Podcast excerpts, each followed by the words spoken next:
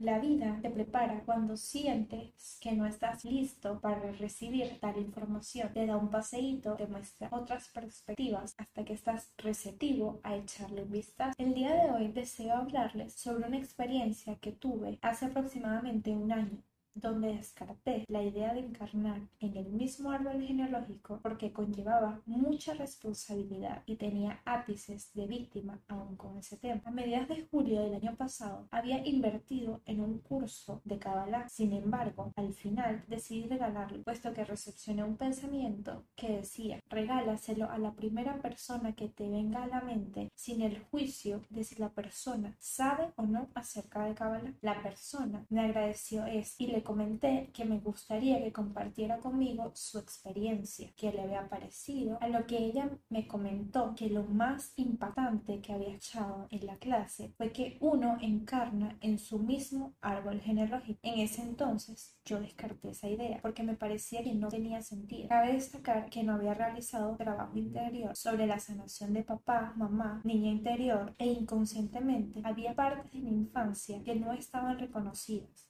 aún me sentía como una víctima. Resulta que en el curso que tomé hablaron de un término que deseo compartir con ustedes hoy. Para ello deben entender que existen las jerarquías, papá, mamá, bebé, no bebé, órdenes de amor, orden económico. Eso es conocer cómo está constituido nuestro sistema. Cuando algo no está donde debería, cuando no se respeta una orden, cuando no están las cosas en su lugar, se genera un vacío. Hay un rol como hija, un rol como madre, un rol de padre.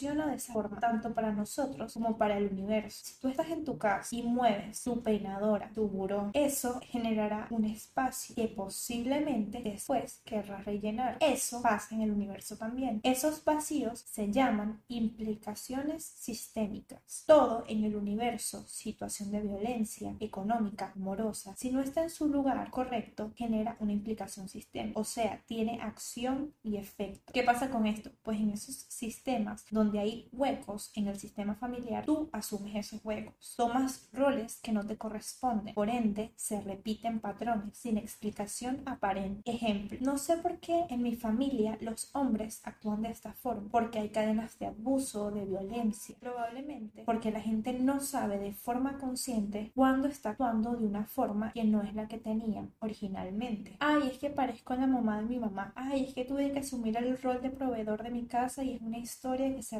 Ahora, ¿cómo enlazamos el concepto anteriormente mencionado con el tema del árbol genealógico? Para ello, tendríamos que entender cómo es el funcionamiento de la ley universal de causa y efecto. Y es que esta puede actuar en un mes, en un año, en 10 años o inclusive en otra encarnación. Ahora bien, la Cábala explica que los vacíos emocionales que experimentamos en esta vida fuimos nosotros quienes en una vida anterior generamos esa necesidad afectiva en nuestros ancestros y se pasó de generación en generación. Y ahora estamos aquí para corregir esa necesidad afectiva que generamos en el árbol genealógico. Digerir este tipo de información requiere madurez, requiere responsabilidad. Pero para poder asumir el rol de responsables en nuestra vida, tenemos que previamente sanar aquello que nos hace sentir como víctima. En mi caso, fue que tenía temas inconclusos con mamá, temas inconclusos con papá y heridas de infancia que no me permitían ver las cosas con claridad, pues filtraba todo este tipo de información a través de esas heridas. Las heridas ocasionan que no tengas el discernimiento para ver las cosas como son, sino como las sientes. Hasta acá voy a dejar el episodio de hoy, deseando que tengan un excelente día o noche o tarde, dependiendo de dónde me estén escuchando. Besos.